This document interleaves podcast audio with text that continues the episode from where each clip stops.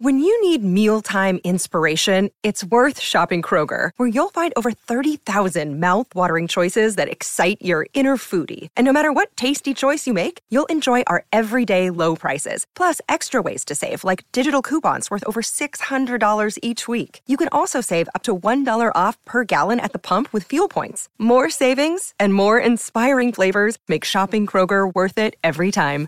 Kroger, fresh for everyone. Fuel restrictions apply. Somos tu radioestación. Bocaranda Radio. Un sonido diferente.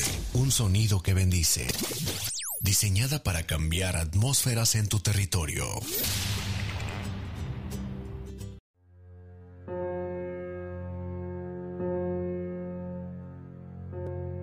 Pacto de sangre.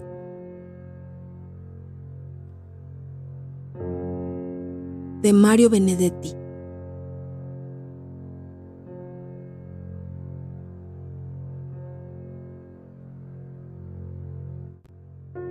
A esta altura ya nadie me nombra por mi nombre. Octavio. Todos me llaman abuelo, incluida mi propia hija. Cuando uno tiene como yo 84 años, ¿qué más puede pedir? No pido nada. Fui y sigo siendo orgulloso. Sin embargo, Hace ya algunos años que me he acostumbrado a estar en la mecedora o en la cama. No hablo. Los demás creen que no puedo hablar. Incluso el médico lo cree. Pero yo puedo hablar. Hablo por la noche. Monólogo. Naturalmente que en voz muy baja, para que no me oigan. Hablo nada más para asegurarme de que puedo. Total, ¿para qué? Afortunadamente puedo ir al baño por mí mismo, sin ayuda. Esos siete pasos que me separan del lavabo o del inodoro, aún puedo darlos. Ducharme no. Eso no podría hacerlo sin ayuda. Pero para mi higiene general, viene una vez a la semana. Aunque me gustaría que fuese más frecuente, pero al parecer sale muy caro. El enfermero. Y me baña en la cama. No lo hace mal. Lo dejo hacer. ¿Qué más remedio? Es más cómodo y además tiene una técnica excelente. Cuando al final me paso una toalla húmeda y fría por los testículos, Siento que eso me hace bien, salvo en pleno invierno. Me hace bien aunque claro, ya nadie puede resucitar al muerto. A veces, cuando voy al baño, miro en el espejo mis vergüenzas y nunca mejor aplicado el término, mis vergüenzas. Unas barbas de chivo, esos son.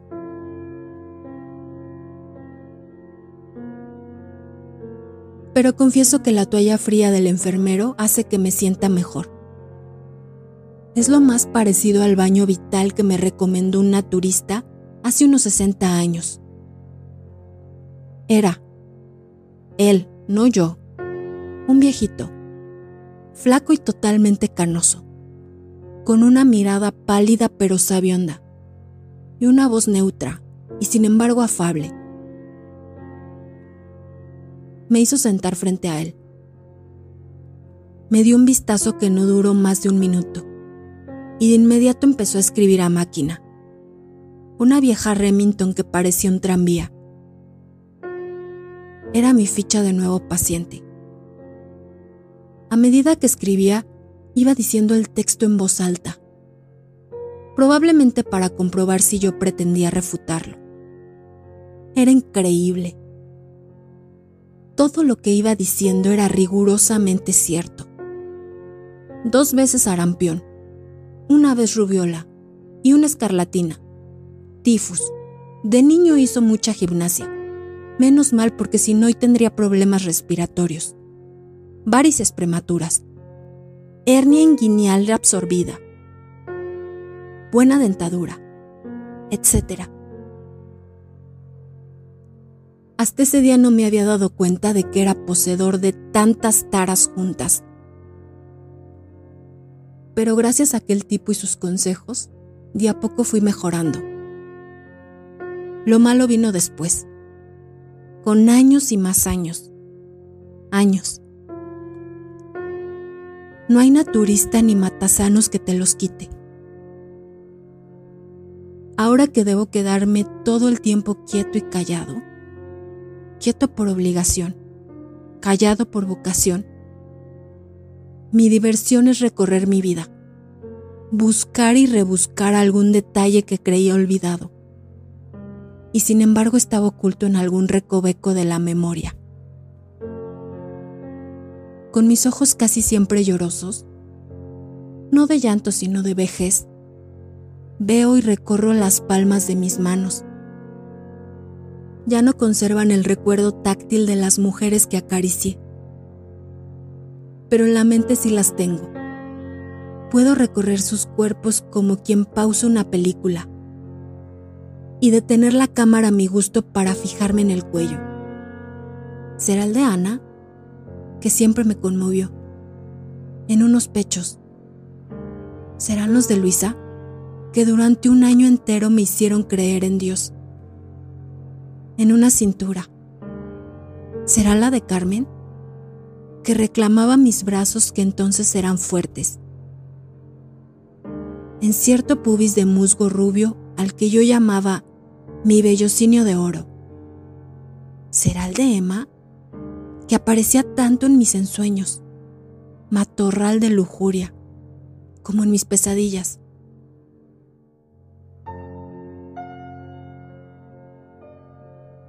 Es curioso. A menudo me acuerdo de partículas del cuerpo y no de los rostros o los nombres. Sin embargo, otras veces me acuerdo de un nombre y no tengo idea de a qué cuerpo correspondía. ¿Dónde estarán esas mujeres? ¿Seguirán vivas? ¿Las llamarán abuelas? ¿Solo abuelas? ¿Y no habrá nadie que las llame por sus nombres?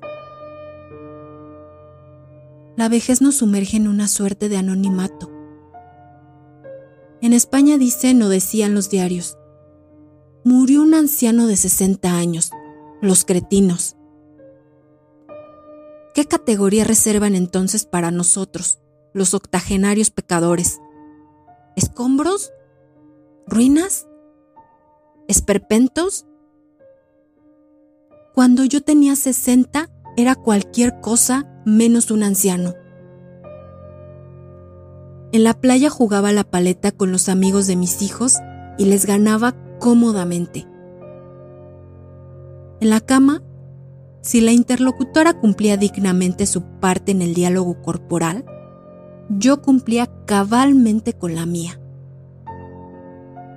En el trabajo no diré que era el primero, pero sí que integraba el pelotón. Supe divertirme, eso sí, sin agraviar a Teresa. He ahí un nombre que recuerdo junto a su cuerpo, Claro que es el de mi mujer. Estuvimos tantas veces juntos, en el dolor pero sobre todo en el placer. Ella, mientras pudo, supo cómo hacerlo. Puede que se imaginara que yo tenía mis cosas por ahí, pero jamás me hizo una escena de celos, esas porquerías que corro en la convivencia. Como contrapartida, cuidé siempre de no agraviarla, de no avergonzarla, de no dejarla en ridículo. Primera obligación de un buen marido. Porque eso sí es algo que no se perdona. La quise bien, claro que con un amor distinto. Era de alguna manera mi complemento y también el colchón de mis broncas. Suficiente. Le hice tres varones y una hembra. Suficiente. El ataque de asma que se la llevó fue el prólogo de mi infarto. 68 tenía y yo 60. O sea, hace 14 años. No son tantos. Ahí empezó mi marea baja. Y sigue. ¿Con quién voy a hablar? Me consta que para mi hija y para mi yerno soy un peso muerto. No diré que no me quieren, pero tal vez sea de la manera como se puede querer a un mueble de anticuario o a un reloj de cupú, a un horno de misar. No digo que eso sea injusto, solo quiero que me dejen pensar. Viene mi hija por la mañana temprano y no me dice, ¿qué tal papá? Sino, ¿qué tal abuelo?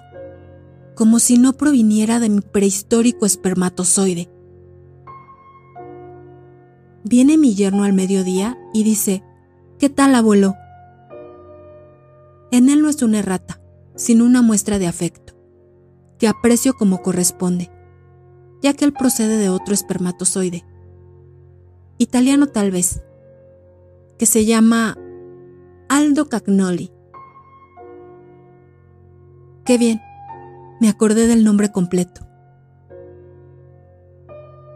A una y a otro les respondo siempre con una sonrisa, un cabeceo conformista y una mirada, lacrimosa como de costumbre, pero inteligente. Esto me lo estoy diciendo a mí mismo de modo que no es vanidad, ni presunción, ni coquetería senil, algo que hoy se da mucho.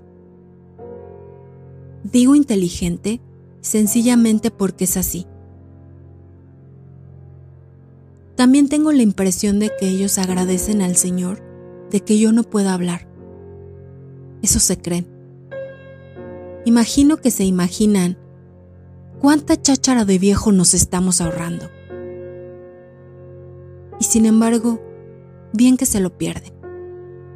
Porque sé que podría narrarles cosas interesantes, recuerdos que son historias. ¿Qué saben ellos de las dos guerras mundiales? De los primeros Ford a bigote, de los Olímpicos de Colombes, de la despedida Rodó cuando se fue a Italia, de los festejos cuando el Bicentenario, Como esto lo converso solo conmigo, no tengo por qué respetar el orden cronológico. Menos mal. ¿Qué saben, eh? Solo una noticia, una nota al pie de página o una mención de un político. Nada más. Pero el ambiente, la gente en las calles, la tristeza o el regocijo en los rostros, el sol o la lluvia sobre las multitudes, el techo de paraguas en la plaza cuando Uruguay le ganó 3 a 2 a Italia en las semifinales de Ámsterdam. Y el relato del partido no venía como ahora por satélite, sino por telegramas. Carga uruguaya, Italia cede, los italianos presionan sobre la valla. Tira, desviado, etc. Nada saben y se lo pierden. Cuando mi hija viene y me dice, ¿qué tal abuelo? Yo debería decirle, ¿te acuerdas de cuando venías a llorar en mis rodillas? Porque el hijo del vecino te había dicho, che negrita. ¿Y tú creías que era un insulto, ya que te sabías blanca? Y yo te explicaba que el hijo del vecino te decía eso porque tenías el pelo oscuro, pero que además de haber sido negrita, eso no habría significado nada vergonzoso, porque los negros, salvo en su piel, son iguales a nosotros. Y pueden ser tan buenos o tan malos como los blanquísimos. Y tú dejabas de llorar en mis rodillas. Los pantalones quedaban mojados, pero yo te decía, no te preocupes, mijita, las lágrimas no manchan y salías de nuevo a jugar con los otros niños. Y al hijo del vecino lo sumías en un desconcierto vitalicio cuando le decías, con todo el desprecio de tus siete años, Che, Blanquito. Podría recordarte eso, pero ¿para qué? Tal vez dirías, ay abuelo, ¿con qué pavadas me vienes ahora? A lo mejor no lo decías, pero no quiero arriesgarme ese bochorno. No son pavadas, Teresita. Te llamas como tu madre. Se ve que la imaginación no nos sobraba. Yo te enseñé algunas cosas, y tu madre también.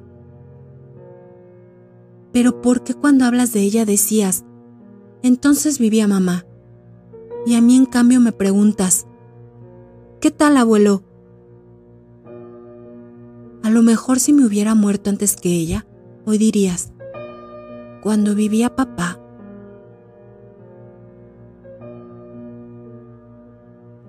La cosa es que para bien o para mal, papá vive. No habla, pero piensa. No habla, pero siente.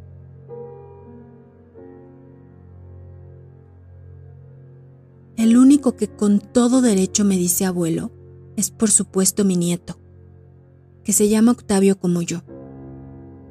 Al parecer tampoco a mi hija y a mi yerno les sobraba imaginación. Ahí está la clave.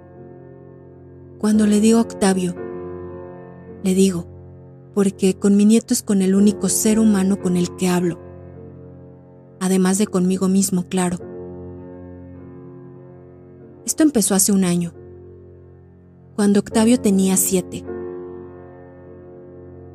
Una vez yo estaba con los ojos cerrados y creyéndome solo, dije en voz no muy alta pero audible, Carajo, me duele el riñón. Pero no estaba solo. Sin que yo lo advirtiera, había entrado mi nieto. Pero abuelo, estás hablando, dijo con un asombro alegre que me conmovió. Le pregunté si había alguien en la casa y como dijo que no, que no había nadie, le propuse un convenio. Por un lado, él mantenía el secreto de que yo podía hablar, y por el otro, yo le contaría cuentos que nadie sabía. Está bien, dijo, pero tenemos que sellarlo con sangre. Salió y volvió casi enseguida con una hoja de afeitar, un frasco de alcohol y un paquete de algodón se las arregla muy bien y además conoce esos trámites, desde que le dieron toda una serie de inyecciones con una vacuna contra la alergia. Con toda tranquilidad me hizo un tajito minúsculo y él se hizo otro, ambos en las muñecas, suficientes como para que salieran unas gotas de sangre. Luego juntamos nuestras heridas mínimas y nos abrazamos. Octavio humedeció el algodón con un poco de alcohol. Lo apoyó en ambas señales secretas hasta que no salió más sangre. Y salió corriendo a dejar todo su instrumental en el botiquín. Desde entonces, siempre que quedamos solos en la casa, algo que ocurre con frecuencia, él viene a que en cumplimiento del pacto le cuente cuentos desconocidos, inéditos, cuando salen mi hija y mi yerno, le dicen, a ver si cuidas al abuelo. Y él responde que sí, con un gestito de fastidio para disimular. Pero enseguida me hace un guiño cómplice. Y en cuanto se escucha el portazo que garantiza nuestra intimidad, trae una silla, la coloca junto a mi mecedora o a mi cama y se queda a la espera de mis cuentos que como exigencia irrenunciable de nuestro pacto de sangre, deben ser totalmente nuevos. Y ahí viene mi problema. Porque buena parte del día me la paso con los ojos cerrados, como si durmiera, pero en realidad pergueñando el próximo cuento y cuidando hasta los mínimos detalles ya que si en un cuento anterior el zorro se había lastimado una pata en una trampa y ahora anda corriendo en busca de gallinas, Octavio de inmediato me hace notar que aún no tuvo tiempo de curarse. Y entonces debo improvisar una fe de ratas oral. Y donde dije corre, debe decir renquea. Y si el viejo brujo de la montaña se había quedado calvo por el esfuerzo de azotar diariamente a los gnomos del bosque, y en un cuento posterior se peinaba mirándose en la laguna, Octavio enseguida observa. ¿Pero cómo? ¿No era calvo? Y ahí puedo salir un poco mejor del atolladero, ya que el brujo, por el mero hecho de ser brujo, puede mediante un ensalmo recuperar el pelo. Y el nieto pregunta que si se da el caso de que él se quede pelado, también podrá recuperar el pelo. Tú no, lo desengaño. Tú no eres ni serás brujo. Y él dice, qué lástima. Y tiene un poco de razón, porque si yo hubiera sido brujo, también me habría hecho crecer el pelo que perdí sin remedio antes de los 50. No soy yo el único que narra. También él me cuenta lo que ocurre en el colegio, en la calle, en la televisión, en el estadio. Y entonces yo le cuento viejos partidos o jugadas célebres. Y él me escucha como a un oráculo. Y yo pienso, Qué suerte. Todavía puedo hablar para crear este asombro suyo y este placer mío. La verdad es que no recuerdo cómo eran mis hijos cuando tenían la edad que hoy tiene Octavio. El mayor murió. ¿Cuánto hace que murió Simón? Fue después de lo de Teresa. Al fin y al cabo, ¿qué importa la fecha? Murió y se acabó. No tuvo hijos, creo. ¿O los habré olvidado? No estoy seguro de mis lagunas, que a veces son océanos. El segundo, Braulio, sí los tuvo, pero todos están en Denver. ¿Qué habrá ido a hacer allí? La verdad es que no lo recuerdo. A veces manda fotos tomadas con su encantadora Polaroid o alguna postal con un abrazo para el viejo. Soy yo. Él no me dice abuelo, me dice viejo. Me cago en la diferencia. Reconozco que una vez me mandó una radio. Todavía la tengo y a veces la oigo. Pero a menudo se queda sin pilas y tendría yo que pedirlas. Pero no pido nada. Nunca pido nada. Reconozco que soy un orgulloso de mierda, pero a esta altura no voy a reeducarme. ¿No es cierto? Total, el que me jodo soy yo. Porque si la radio tuviera simples pilas, podría escuchar a alguno que otro partido. No muchos, porque los locutores en general me cansan, con su entusiasmo fingido y sus fallas de sintaxis. También podría escuchar música clásica que es la única que digiero. La alegría que tuve aquella tarde en que pude escuchar el septimino. Lo tenía en disco hace tiempo. Vaya a saber dónde está. Quizá lo de las pilas podría solucionarse sin mengua de mi podrido orgullo, diciéndoselo a mi nieto, para que éste, en cumplimiento de nuestro pacto de sangre y guardando siempre nuestro secreto, le dijera a mi hija, mira la radio del abuelo, está sin pilas. Y entonces lo mandara a la ferretería de la esquina para que me las trajera. Con eso bastaría. Yo las sé colocar, aunque a veces las pongo al revés y la radio no funciona. En alguna ocasión me ha llevado un buen cuarto de hora hallar la posición adecuada para las cuatro pilas pero igual me sirve para entretenerme un poco.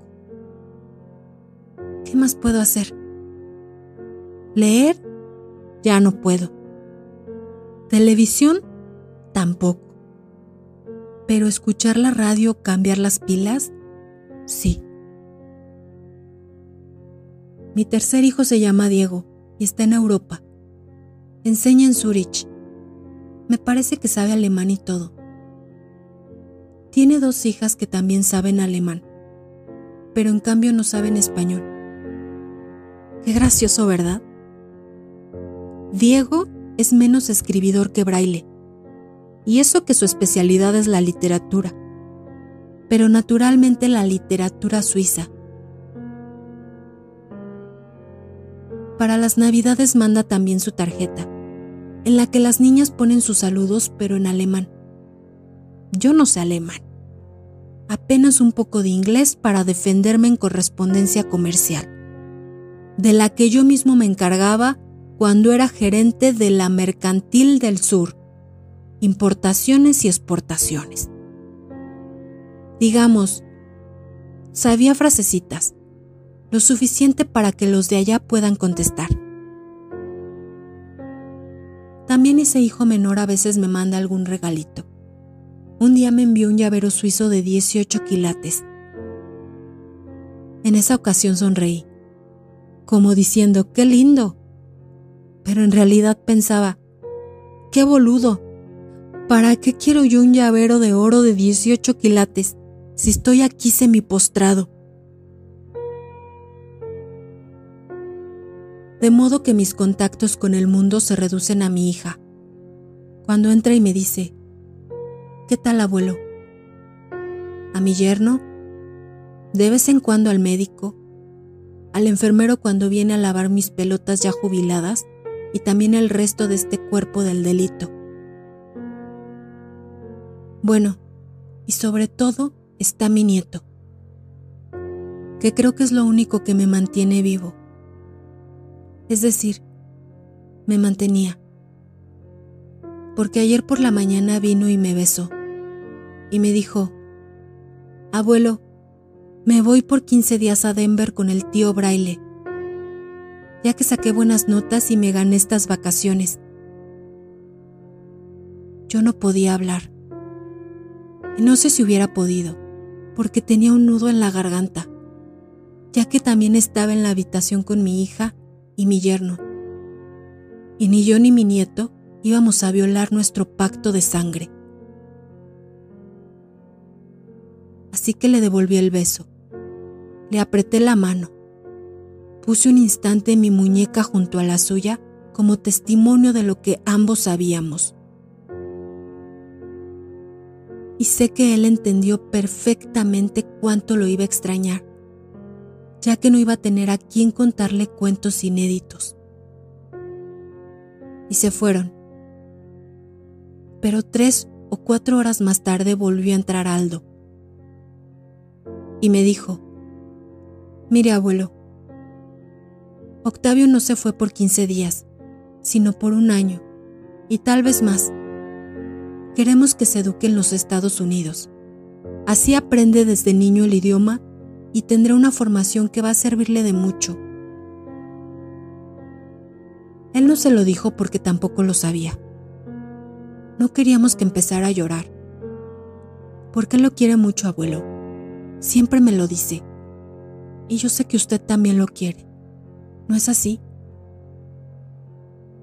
Se lo vamos a decir por carta, aunque mi cuñado lo va a ir preparando.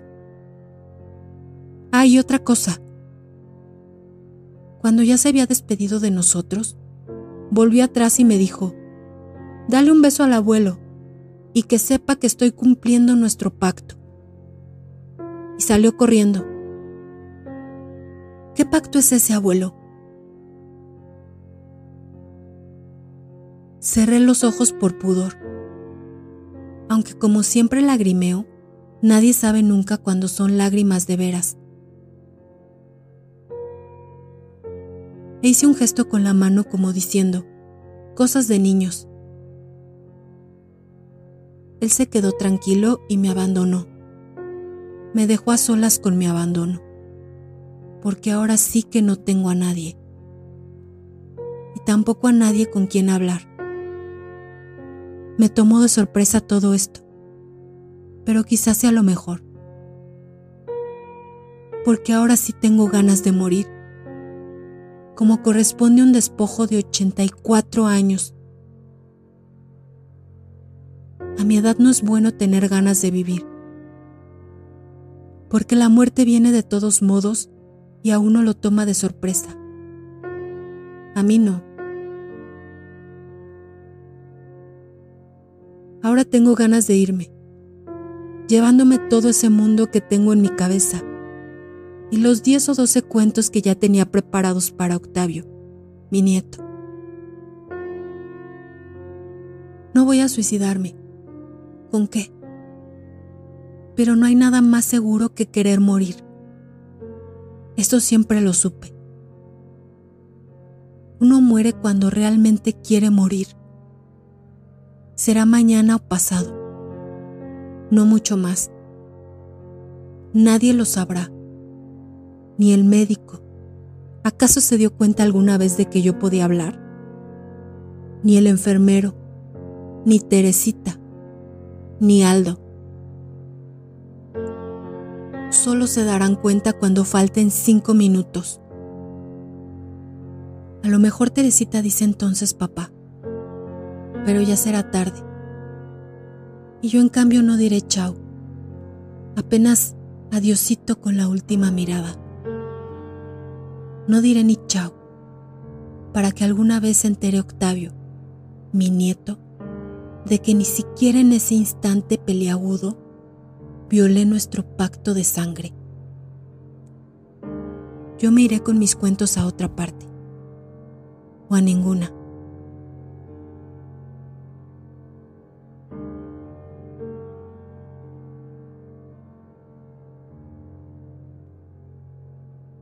Promovamos la cultura y la literatura en todas sus formas. Si te gustó este relato, compártelo y suscríbete a nuestro canal.